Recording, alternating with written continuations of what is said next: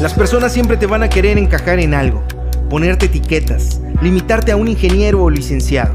Querrán que tú entres en una definición que sea fácil de entender para todos.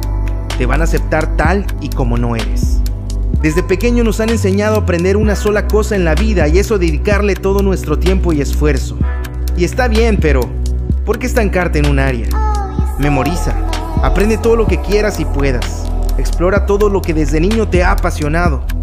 Resuelve ecuaciones de segundo grado, pero también cocina y cocina rico. Aprende los presidentes de nuestro país, pero también conoce la combinación perfecta de colores para el logo de la empresa de tus sueños. No te limites, no te encajones, no pienses en línea recta cuando puedes pensar en zigzag y en reversa. Ve más allá y jamás dejes que alguien más te diga qué es lo que tienes que hacer. No limites la multiforme gracia de tu creador a un solo título universitario o a los deseos de aquellos que no quieren ver en ti lo que ellos nunca lograron. No importa si te critican, es el precio que hay que pagar por hacer cosas. Y aun cuando no las hagas, serás criticado. Los criticólogos te dirán que no lo hagas, cuando lo estés haciendo dirán que no podrás, pero cuando lo logres dirán que siempre confiaron en ti.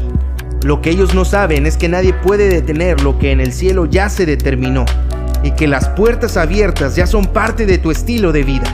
No dejes que nadie nunca pisotee tus sueños, que aunque te rompan tu túnica de colores y aunque tus hermanos mueran de envidia, la confianza en el dador de sueños permanezca intacta. Una fe inconmovible. Tú no tienes tercera opción eres único o eres parte del montón. Piénsalo.